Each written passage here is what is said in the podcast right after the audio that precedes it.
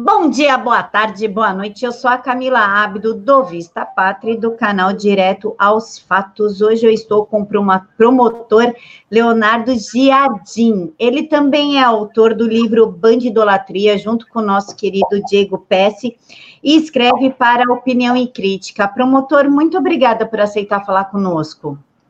Boa tarde, Camila.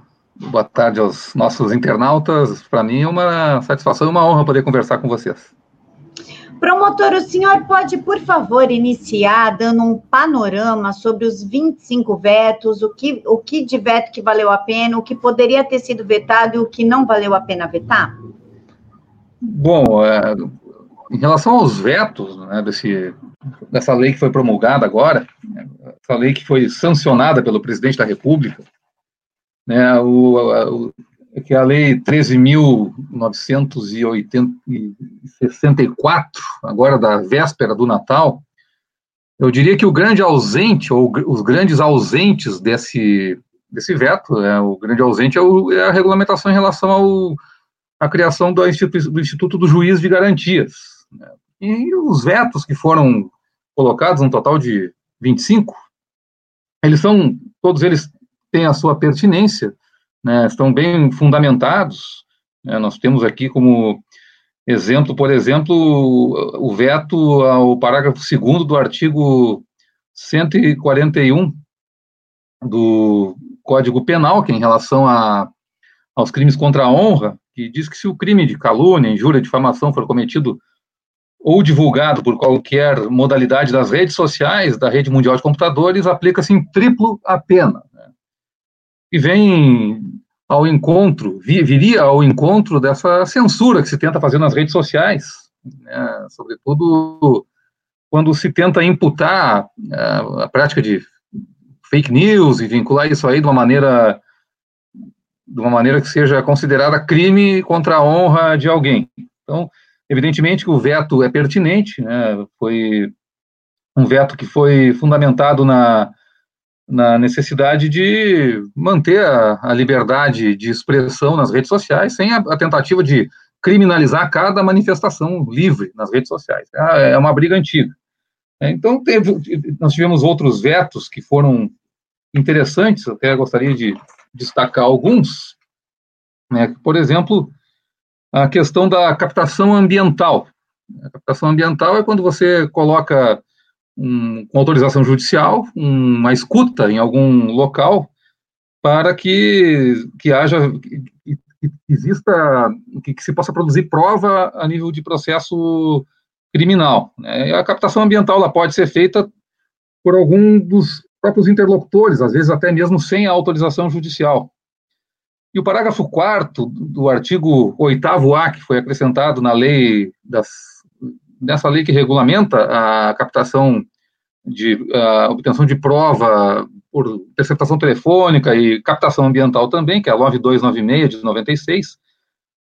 Esse parágrafo 4 do artigo 8º-A coloca, colocava que a captação ambiental feita por um dos interlocutores sem o prévio conhecimento da autoridade policial ou do Ministério Público poderá ser utilizada na, em matéria de defesa quando demonstrada a integridade da gravação. Ou seja, isso foi vetado com o fundamento de que estaria criando uma prova que podia exclusivamente favorecer uma das partes. Né? Então, a propositura dessa, lei, de, dessa alteração legislativa limitaria o uso da prova obtida mediante a captação ambiental apenas para a defesa, contrariando o interesse público, que é a obtenção da verdade. E em relação a, a, a outras situações, por exemplo, nós podemos ver que que se trata aqui, por exemplo, da coleta de amostra, coleta de amostra biológica, é, em relação à, à, coleta do perfil genético de criminosos. Né, é prevista também lá na uma alteração na lei de execuções penais. O parágrafo 6 do artigo 9A, que vinha sendo colocado ali, por exemplo, dizia que uma vez identificado o perfil genético a amostra biológica recolhida nos termos do caput desse artigo deveria ser correta e imediatamente descartada de maneira a impedir a sua utilização para qualquer outro fim. Isso foi vetado também, porque, segundo, segundo a, a mensagem de veto da presidência da República, a proposta previa um descarte imediato da amostra biológica, uma vez identificado o perfil genético, e contrariaria o interesse público, tendo em vista que a medida pode impactar diretamente no exercício do direito de defesa, que pode solicitar a refeitura do teste para fins probatórios, e as melhores práticas e recomendações internacionais dizem que, após a obtenção de uma coincidência, a amostra do indivíduo deve ser novamente testada para confirmação do resultado. Seria um procedimento de controle de qualidade com o objetivo de evitar erros. Né? Então, foi todos os, todos os vetos que ocorreram nesse, nessa nova lei eles acabaram, de uma maneira ou de outra, eles observando uma boa técnica processual, uma boa técnica também de procedimental para que se possa obter ou buscar obter a verdade de uma maneira mais eficaz. Grande, grande ausente desses vetos aí foi o nosso famigerado juiz de garantias, né, que foi colocado, enxertado nesse projeto, né, nesse pacote, projeto anticrime, de uma maneira praticamente subreptícia. Foi colocado ali como uma previsão que, que viria para melhorar, e ela acabou não sendo vetada de uma maneira incompreensível pelo presidente da República, que, uma vez não tendo vetado isso e sofrido pressões, acabou justificando o não veto, dizendo que, que uh, o judiciário, é, o judiciário é, que teria que, como tem orçamento próprio, teria que verificar a viabilidade de, de, dessa inovação. É, não entrou no mérito e colocou uh, o problema no colo do judiciário para que o judiciário resolva algo que ele mesmo sinalizou no seu seu tweet que considera inexequível. Né?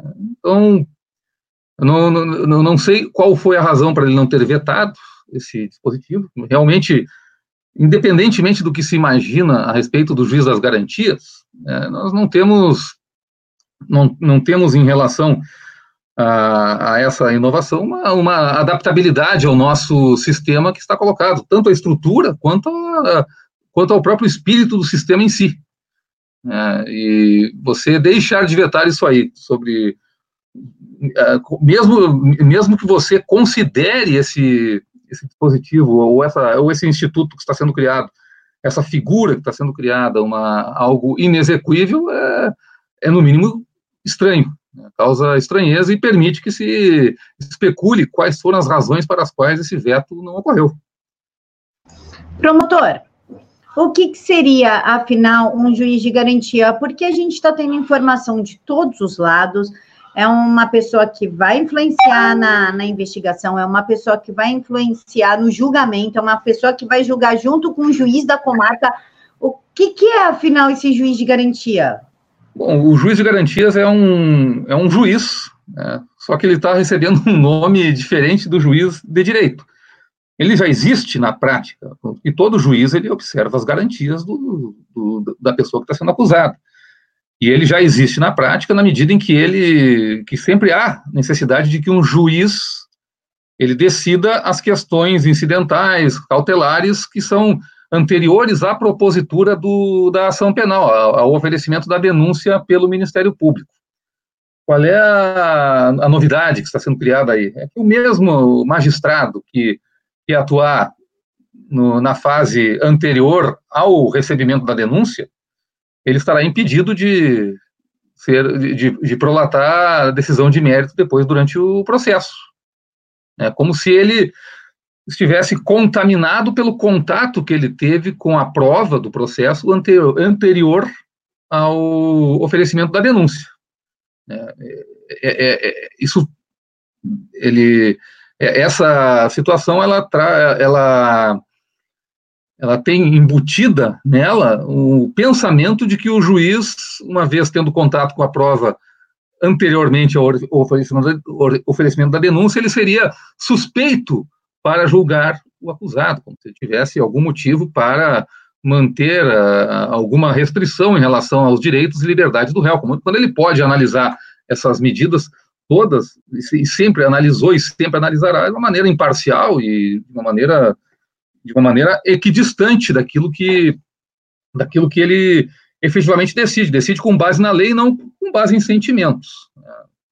O que se tenta criar nessa, com, com esse instituto, e é por isso talvez que ele esteja sendo tão comemorado, exatamente pelo, por setores da, da oposição, digamos assim, é que ele coloca sob suspeita a parcialidade do julgador que decide medidas como prisão preventiva, como medidas cautelares, arresto, sequestro, uh, ou a imposição de outras medidas cautelares diversas da prisão anteriormente ao, a, ao recebimento da denúncia. É, isso, não, isso não vai mudar a natureza humana, né? mas vai ajudar numa narrativa. Né? E essa narrativa que a gente conhece, que existe, tem sido, tem sido sustentada nos meios de comunicação, de que o juiz, ao decidir uma interceptação telefônica, por exemplo, durante um, uma investigação criminal, ele automaticamente está se colocando na condição de interessado em que o réu, ao final, venha a ser condenado. E a gente sabe na prática, o mesmo juiz que, de, que, que, que defere até mesmo uma prisão preventiva durante a, uma investigação criminal, até mesmo durante o processo criminal, ele muitas vezes ele chega no final do processo ele absolve o réu porque entendeu que a prova que foi produzida não foi suficiente para a condenação. É, então se cria uma falsa premissa de suspeição do magistrado. Né? e que favorece a narrativa de que lá na Operação Lava Jato o, os magistrados que se destacaram mais, que portanto são tão são de certa forma alvo de ódio das pessoas que foram atingidas pela Operação Lava Jato, como o juiz, ex-juiz Sérgio Moro, como o juiz Marcelo Bretas, entre outros, eles, eles estariam agindo motivados por, por, por, por razões pessoais inconfessáveis, quando nós sabemos que atuaram nesses processos de uma maneira técnica e de uma maneira bastante responsável. Doutor, um dos argumentos é que agora o juiz de garantia impede a delação premiada. Segundo informações, ele impede que o delator obtenha benefícios revelando outros casos de corrupção. Isso é verdade? olha, o, o, juiz de garantias é o, é o, juiz que vai fazer a análise, segundo a lei que foi aprovada, a análise da, do conteúdo e da, da legalidade da, da, da, colaboração premiada, vamos, vai, terá o, a incumbência de verificar se o colaborador ele não foi coagido de alguma forma, e a lei, de uma certa forma, nesse aspecto, ela tenta sugerir que o sujeito que está preso, por exemplo, ele está numa ele, ele, ele, está numa situação de maior vulnerabilidade portanto, mais suscetível a pressões. Seria o juiz de garantias, o, a, o, o magistrado estaria apto a, a, fazer essa análise, né, que eu repito, poderia ser feita por qualquer juiz, porque qualquer juiz é um juiz de garantias. Você, você criar essa denominação. É claro que ele pode, o juiz de garantias, ou o magistrado hoje, que vai fazer essa, esse, esse filtro em relação ao acordo de colaboração premiada, é claro que ele tem a liberdade de funcional e a liberdade funcional de, de fazer esse tipo de avaliação e de juízo. Mas não é, isso não é, não é uma novidade que vem com vinculada ao instituto do juiz de garantias, ao, a essa persona do juiz de garantias. É, é uma tarefa do Poder Judiciário que foi incumbida pela. que, é incumbida ao magistrado que tem, a, que tem a, o dever de, de analisar e homologar, ou não, se for o caso, a colaboração premiada. Claro que não é, uh, não é uma. Não, não, é uma, não é algo necessário que tenha que ser um juiz de garantias ou um juiz diferente daquele juiz que irá julgar o processo ao final do processo, após o recebimento da denúncia e a regular instrução processual. Então, é, o, o grande problema dessa inovação é que ela traz essa, essa figura nova, né, partindo do pressuposto que ele será um tipo de juiz que vai tutelar exclusivamente os interesses do acusado. né, o, porque não se diz quais garantias esse juiz irá tutelar, mas se presume, né, até pelo espírito do, da, das alterações que foram feitas, pelo espírito de quem promoveu essas alterações, que esse juiz deverá garantir somente os direitos e garantias dos réus e não tem nada a ver com os direitos e garantias da sociedade em geral. Então, a premissa de que acabou a delação premiada é falsa. Não, o que aconteceu foi que a, a, a, colaboração premiada nessa nova lei, ela foi regulamentada de uma maneira um tanto quanto minuciosa demais, e cada, cada vez que você regulamenta de uma maneira minuciosa uh, um, um, instituto, né, e você traz para o texto da lei questões que são muitas vezes subjetivas, questões que são até decorrentes da prática, da experiência e do bom senso, e você coloca isso no texto da lei, você está dando munição para que uh, aquela, aquela colaboração, aquele, aquela colaboração, aquela medida tomada, ela seja questionada com base em cada um desses requisitos que estão na lei e que não precisariam estar na lei, porque muitas vezes, muitas vezes decorre do bom senso, mas você gera uma possibilidade maior de questionamentos. Você é tão miludente, você é tão, busca ser tão exaustivo ao regulamentar o, o instituto que você acaba o engessando. É isso não tem nada a ver com a questão do juiz ser um juiz de garantias ou um juiz qualquer que, que tenha competência para apreciar aquela, aqueles pedidos. Então, ah, o problema todo é o excesso de minúcia na regulamentação do Instituto. Doutor, o senhor pode explicar como é que ficou agora a prisão preventiva e a audiência de custódia? Pois é, é essa audiência de custódia, ela foi uma criação que veio de cima para baixo, né, sem passar anteriormente pelo Congresso Nacional, e dessa vez o Congresso Nacional acabou se rendendo aos grupos de pressão que fizeram com que essa, esse instituto fosse criado ao arrepio da lei. Agora foi colocado na lei, vai funcionar exatamente da maneira como estava funcionando, ou seja, uma, essa audiência de custódia ela vai funcionar com a apresentação imediata, ou, ou num prazo exíguo do sujeito que foi preso a uma autoridade judiciária, né, que é o juiz, agora o juiz de garantias, que terá que analisar não se o sujeito foi preso merecidamente, se ele cometeu, por exemplo, se foi preso em flagrante, se ele cometeu o delito ou não. Vai buscar analisar se houve alguma irregularidade na, por parte das pessoas que o prenderam, ou seja, dos agentes policiais, né, dos agentes de persecução criminal que o prenderam. É uma audiência que, da maneira como ela foi, como ela foi regulada no Brasil, ela só serve para colocar em dúvida, para criar uma presunção de, de ilegalidade ou ilegitimidade da atuação dos órgãos de persecução criminal que conseguiram, ou que acabaram prendendo um delinquente, né, seja cumprindo um mandado judicial, seja o prendendo em flagrante delito. Então, esse é o grande problema da audiência de custódia. Né, e você colocou outra, outra situação, outro, além da audiência de custódia? Sobre a prisão preventiva, porque também o pessoal está com dúvida em relação à prisão preventiva. Pois é, essa, a questão da prisão preventiva ela é uma das mais delicadas, né? Que, e, que isso está passando batido, né? O pessoal não está prestando muita atenção nisso.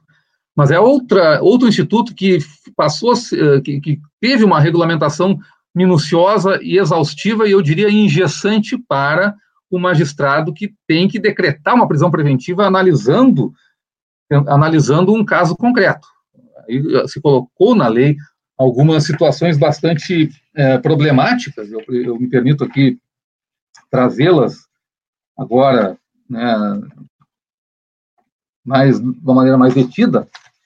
Então, o que, o, que, ela, o que, o que, o que, mudou na prisão preventiva? A prisão preventiva, o que, que é? É quando você tem basicamente uma situação em que você precisa prender alguém uh, cautelarmente durante uma instrução uma, uma, uma, instrução processual ou uma investigação criminal. Logo, não é uma prisão que signifique uma pena, e sim uma medida cautelar extrema, que vai levar o sujeito para a cadeia. Por quê? Porque existe o chamado fumus boni iuris, ou seja, a fumaça do bom direito, ou seja, há indícios veementes de que aquela pessoa realmente cometeu o crime né, passível de decretação de prisão preventiva, e o chamado periculum libertatis, né, que é o fato de que o sujeito está colocando em risco, seja a ordem pública, seja a própria instrução criminal, ou seja, ele está talvez ameaçando testemunhas, tentando suprimir provas ou coisa parecida,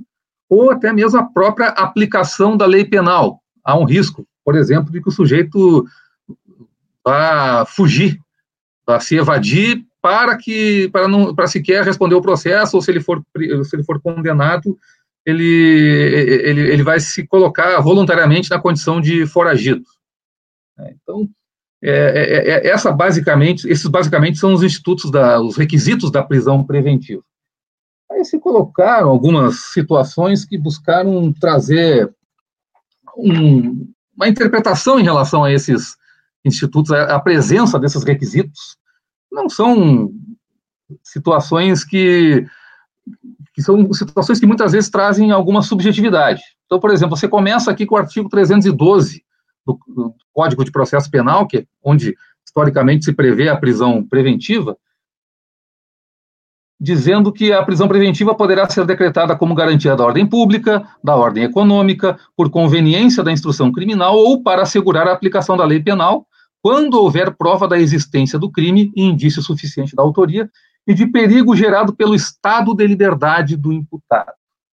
Aí o parágrafo segundo, que foi alterado, ele, ele coloca que a decisão que decretar a prisão preventiva deve ser motivada e fundamentada em receio de perigo e existência concreta de fatos novos ou contemporâneos que justifiquem a aplicação da medida adotada. O que, que isso significa? Você está regulamentando o, que, o conteúdo do periculum libertatis. Né? Você está dizendo quando.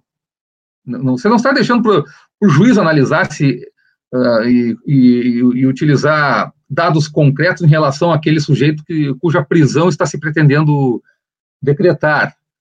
Você está colocando uma situação seguinte: você, uh, ela deve ser motivada e fundamentada pelo receio de perigo e existência concreta de fatos novos ou contemporâneos que justifiquem a aplicação da medida adotada. O que, que significa isso?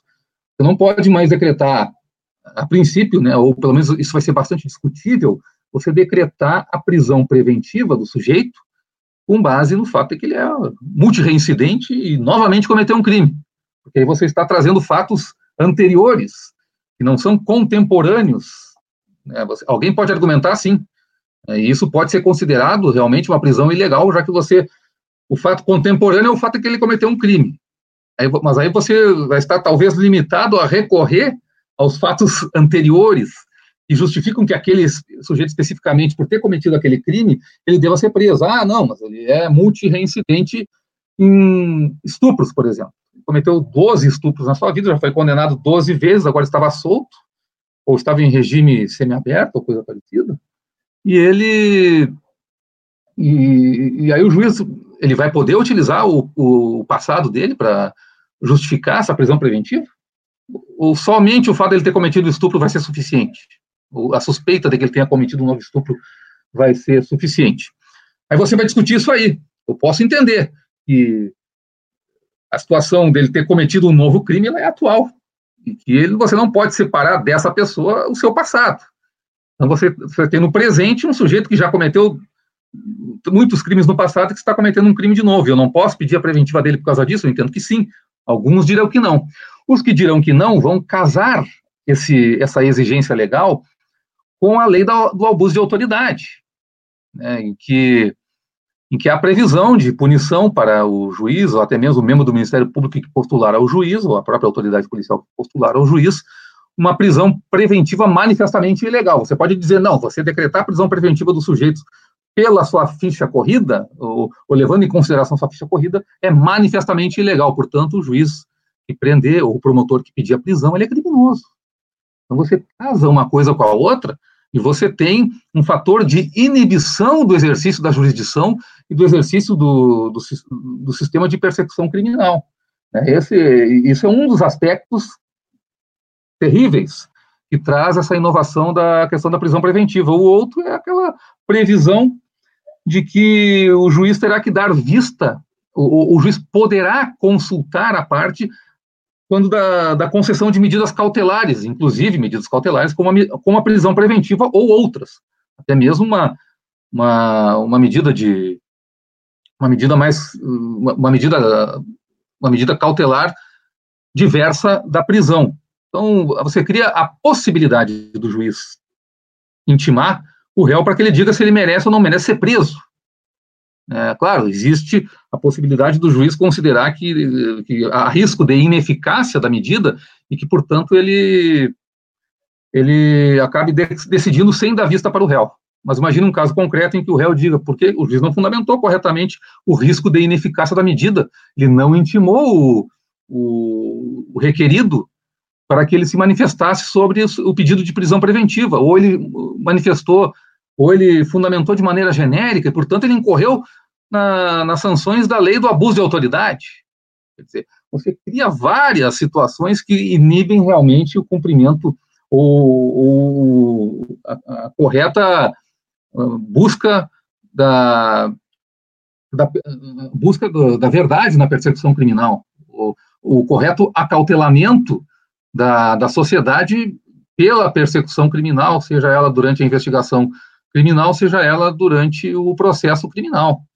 É, a gente pode pensar vários, várias situações como essa aí, não vamos aqui exaurir é, essas situações, mas eu estou exemplificando com situações concretas e que é possível de acontecer. Portanto, é, é, eram medidas que é, eram, é uma regulamentação que que acabou se tornando engessante exatamente por conta de trazer essa de, de trazer essa espada de Damocles sobre a cabeça de quem tem a responsabilidade e que precisa ter isenção e precisa estar livre de coações, né, de atuar em defesa da sociedade, buscando não só garantir os direitos do réu, que serão garantidos, mas as garantias e direitos de todos os cidadãos, sobretudo vítimas, e a própria sociedade em geral. Doutor, é, voltando um pouquinho no juiz de garantia, eu esqueci de perguntar. Há uma alegação de que isso vai beneficiar o processo do Flávio Bolsonaro. Processo não, investigação, porque ainda não existe processo. Do Flávio Bolsonaro. Isso é verdade? Olha, eu sequer conheço o, o teor da investigação do Flávio Bolsonaro, não sei nada sobre isso. Isso é uma, é uma narrativa que existe mas que existe a possibilidade de que isso venha a ser utilizado posteriormente para que não ser, eh, certamente não vai poder ser o mesmo magistrado que está deferindo medidas agora em relação a medidas cautelares agora, de busca e apreensão e etc., em relação ao senador Flávio Bolsonaro, ou, ou aquelas pessoas que orbitam em, em torno do, do, do, da sua assessoria, não vai poder ser a mesma pessoa que irá decidir o processo ou que vai instruir o processo após o recebimento da denúncia, né? Seria essa aí a seria essa aí a, a explicação, né? O, a justificativa talvez para esse posicionamento. Eu não, não vou entrar muito nesse mérito aí, porque eu, não, eu quero crer que não esse tipo de, de picuinha não, não, não deva ser motivo para um presidente da República vetar ou não vetar algo que, que é infinitamente mais importante de que uma situação particular, um processo particular, seja contra quem for. É, mas é evidente que o, o, o, Instituto irá se aplicar efetivamente a, qualquer caso que surgir posteriormente. Aí eu posso pegar, exemplificando, né, falando em tese, e isso poderá gerar inúmeras, em outros processos, inclusive, que já, já estão sendo analisados, estarão sendo julgados, ou que já foram julgados, é, na medida em que a lei agora reconhece que o juiz que decide ele é suspeito porque antes ele deferiu uma medida cautelar durante o, a investigação, por exemplo, ou durante o processo, esse juiz uh, está contaminado e aquela sentença ela pode ser considerada nula. Aí você pode buscar a nulidade de muitos processos aí, eh, são quase todos os processos criminais que já acabaram. Você pode ter uma tese jurídica nesse sentido. Ah, mas é uma tese jurídica que o judiciário não precisa necessariamente acolher. Tudo bem, mas e essa tese jurídica, por exemplo, que chegou no Supremo Tribunal Federal em relação à ordem da apresentação das alegações finais, no, no caso de réu não colaborador em relação ao réu colaborador. Não tem previsão em lugar nenhum, foi enfrentada nos processos de uma maneira que a matéria precluiu, muitas vezes sequer foram alegadas, e agora a gente tem o risco aí de uma avalanche de nulidades baseada nessa, nessa nova orientação do Supremo Tribunal Federal. Se uma orientação do Supremo Tribunal Federal vai suscitar tamanha discussão, você imagina um instituto novo criado por lei e que ele em si mesmo ele é ele muda radicalmente o modo de olhar o, uh, o processo penal como um todo e permite que você queira retroativamente buscar nulificar, anular processos que já acabaram, que já até transitaram em julgado há muito tempo. Né? Imagina as revisões criminais baseadas no reconhecimento legal de que isso efetivamente é uma, um caso de suspeição do magistrado. Se o magistrado era, é, é, é suspeito só agora, depois da lei, ou, ou, ele é uma pessoa humana tal como é hoje, era uma pessoa humana na época em que, em, em que aqueles processos foram decididos. Esse é o maior, esse é um dos grandes problemas desse, dessa figura do juiz de garantia. Né? Ela, claro que o Supremo ele não precisa muita coisa para decidir de uma maneira inovadora, ele pode, com base na Constituição, ignorar um texto de lei, mas quando você traz um texto de lei para o judiciário apreciar, que já facilita o trabalho de você, por exemplo, buscar ou, ou acolher arguições de nulidade das defesas, sobretudo essas defesas tão bem tão bem aquinhoadas e sustentadas muitas vezes a peso de ouro por réus abastados. Então, nós temos aí uma, uma, uma força e tanto para que decisões que venham que venham a, a, a, dar guarida a narrativas de suspeição ou de magistrados comprometidos, coisa que sempre nós soubemos que nunca que, que, que aquela narrativa ela possa estar apoiada num texto de lei. Isso para mim é o mais grave. Doutor, falando como promotor, uma pessoa ativa na, na promotoria que lida com todos os tipos de crime pessoas e situações, numa visão geral, quais foram os pontos positivos e os pontos negativos dos vetos e não vetos? Como que a gente pode ver agora esse pacote que está terminado e entregue ao Congresso? Pois é, de uma maneira geral, né, o que, que nós temos aqui? Nós, uma coisa que a gente tem que estabelecer aqui, né? A gente passou anos, eu diria décadas, talvez desde os anos 60 do século 20, nós passamos por uma, um processo contínuo de afrouxamento da lei penal. Então, eu não posso negar que a nova lei ela contrariou um pouco essa, com, alguma, com várias medidas, né, contrariou um pouco essa, essa tendência histórica. Por quê? Porque nós tivemos uma iniciativa do, de um pacote do Ministério da Justiça que, é, que veio na contramão da tendência se tornou até hegemônica, tanto nas academias quanto na, nos próprios tribunais, né, que é de considerar a, a, o, as garantias do réu acima das garantias das vítimas, acima das garantias da sociedade. Então, nós tivemos algumas medidas que foram colocadas no pacote, nem todas elas foram acabaram aprovadas, nem, nem tudo que poderia ter ido para esse pacote anticrime foi para o pacote anticrime. Eu diria que que esse pacote, quando foi apresentado, ele tinha, ele apresentou, embora remasse um pouco contra a maré, ele apresentava várias concessões àquele pensamento hegemônico, né, talvez tentando se tornar viável, factível, não, não receber a pecha de radical, que não foi nem um pouco eficaz, né, porque, na verdade, acabou recebendo mesmo assim a pecha de radical, a partir de manifestações do próprio presidente da Câmara dos Deputados. Então, esse, pro, esse projeto chega lá e traz, e, é e é evidente que não, não se conseguiu desvirtuá-lo completamente, embora o Congresso Nacional, a, a, sobretudo a Câmara dos Deputados, a relatoria do, pro, do, do projeto, ele tenha desvirtuado bastante o, o, projeto com esses enxertos aí, são verdadeiros cavalos de Troia, como disse o, o professor Edilson Mogenot e o meu amigo Bruno Carpes em um artigo que foi publicado recentemente na, na imprensa. Então, nós tivemos algumas, alguns avanços, evidentemente, que eu diria que na lei de execuções penais, talvez nós tenhamos avanços bastante significativos para tratar, né, alterações na lei de execuções penais, é, sobretudo na questão a, a, questão da, do regime disciplinar diferenciado, que finalmente está sendo encarado como um regime, não como um presídio, né, porque muitas pessoas confundiam o RDD, o regime disciplinar diferenciado, com, com o estabelecimento de penitenciária federal.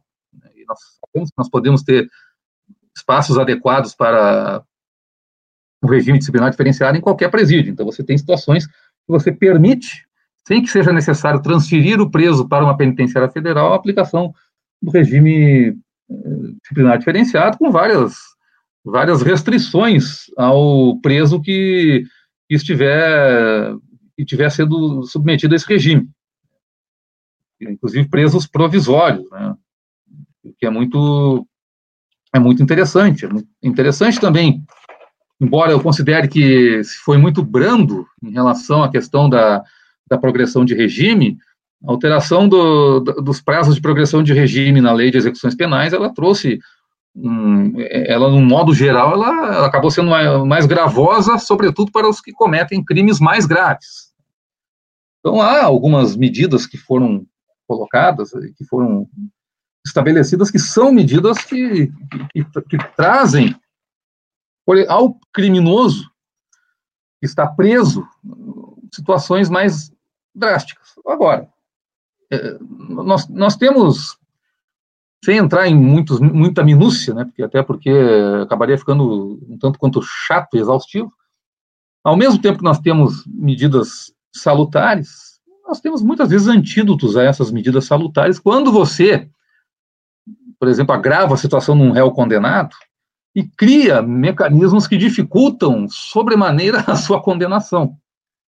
E quando você não resolve o problema, por exemplo, do trânsito em julgado, você permite que o trânsito em julgado seja postergado até a quarta instância ou até o juízo final, se for o caso, até o fim dos tempos. Você permite que, no, na, na, grande maioria dos casos, o processo não termine nunca.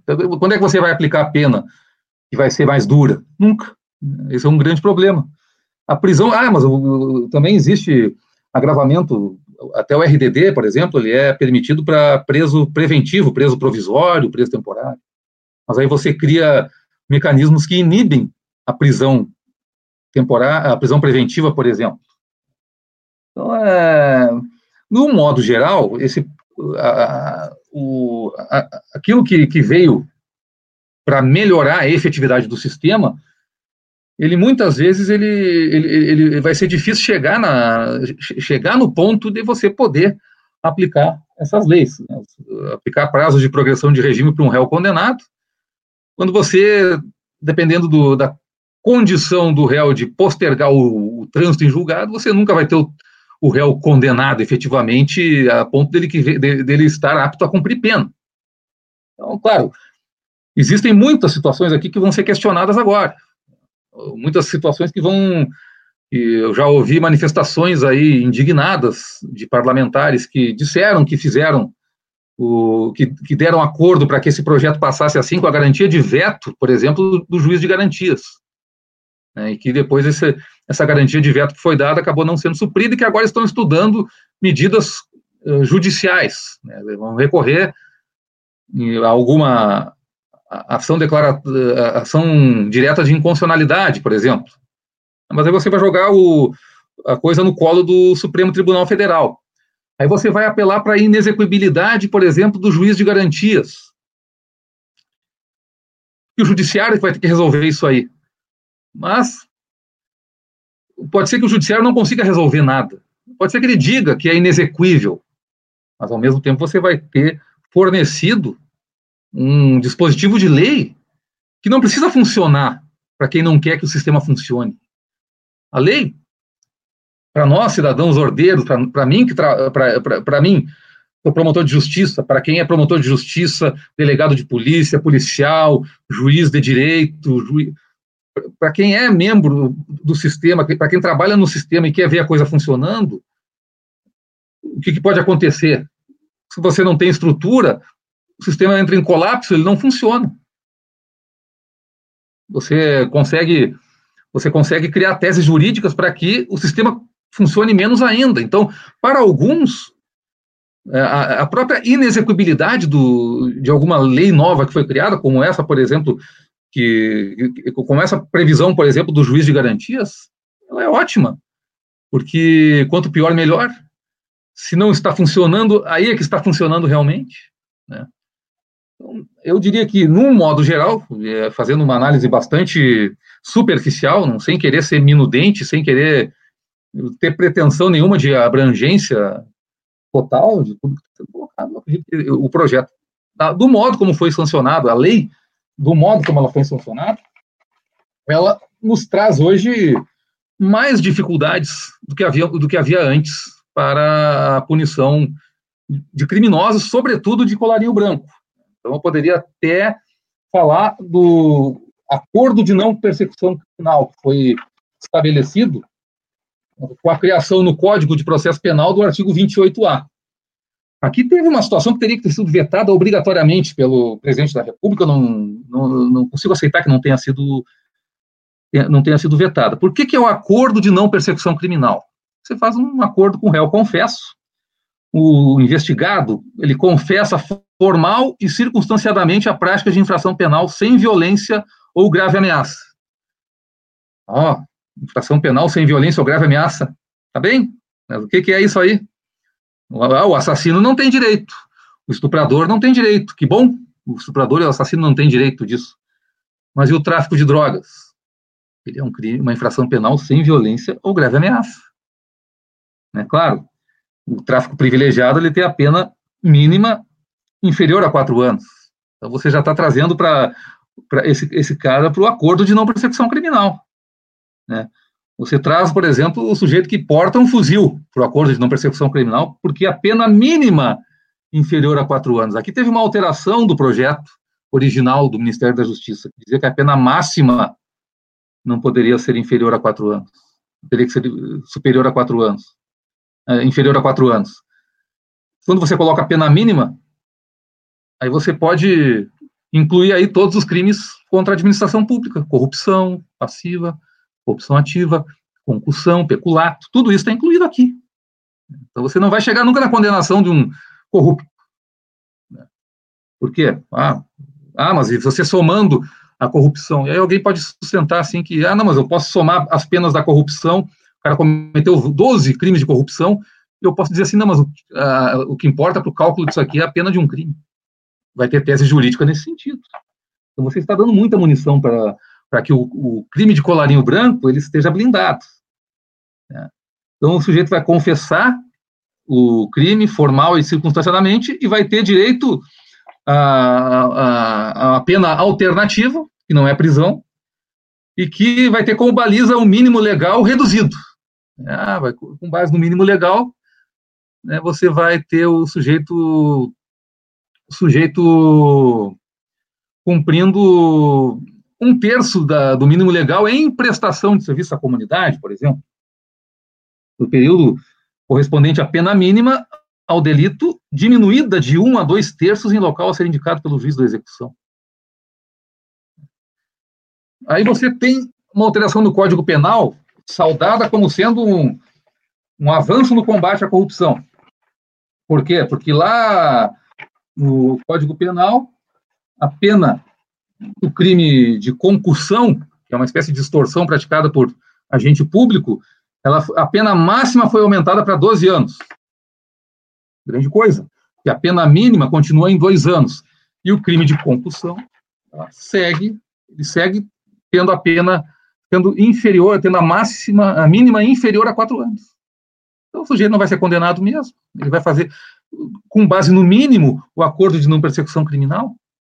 Né? Então, para o criminoso que comete crimes que não se consideram violentos, né, por primário, de bons antecedentes, dependendo daquela, daquelas circunstâncias lá que, que são colocadas como impeditivos da formulação, pra, da, do entabulamento desse acordo, o que acontece é, na prática, que essas pessoas acabam nunca sendo, de fato, de, de, fato, responsabilizadas de uma maneira adequada. A pena que existe hoje no ordenamento, ela já é uma pena que, que não é dissuasória do comportamento criminoso. A possibilidade de ser condenado, ela é mínima. E mais ainda agora, né, com tantos entraves a que se chegue numa sentença condenatória que possa ser inquestionável. Sobretudo hoje, com a previsão do juízo de garantias, que vai fazer com que o judiciário tenha que se adaptar a uma realidade para a qual ele não tem sequer recursos humanos, ou seja, no mínimo você vai conseguir travar os processos até que o judiciário se organize, porque o, vacácio legis é, um, é 30 dias. Nós estamos em pleno recesso judiciário nesse momento, quer dizer, os primeiros 15 dias o judiciário está em recesso. Como que os tribunais vão se adaptar a fazer o tal do rodízio que se pretende fazer entre os juízes, por exemplo, de comarca com um magistrado único, com vara única? Quase inexequível. No mínimo, você está trazendo um entrave que vai durar até os próximos meses aí para como se adaptar a essa situação.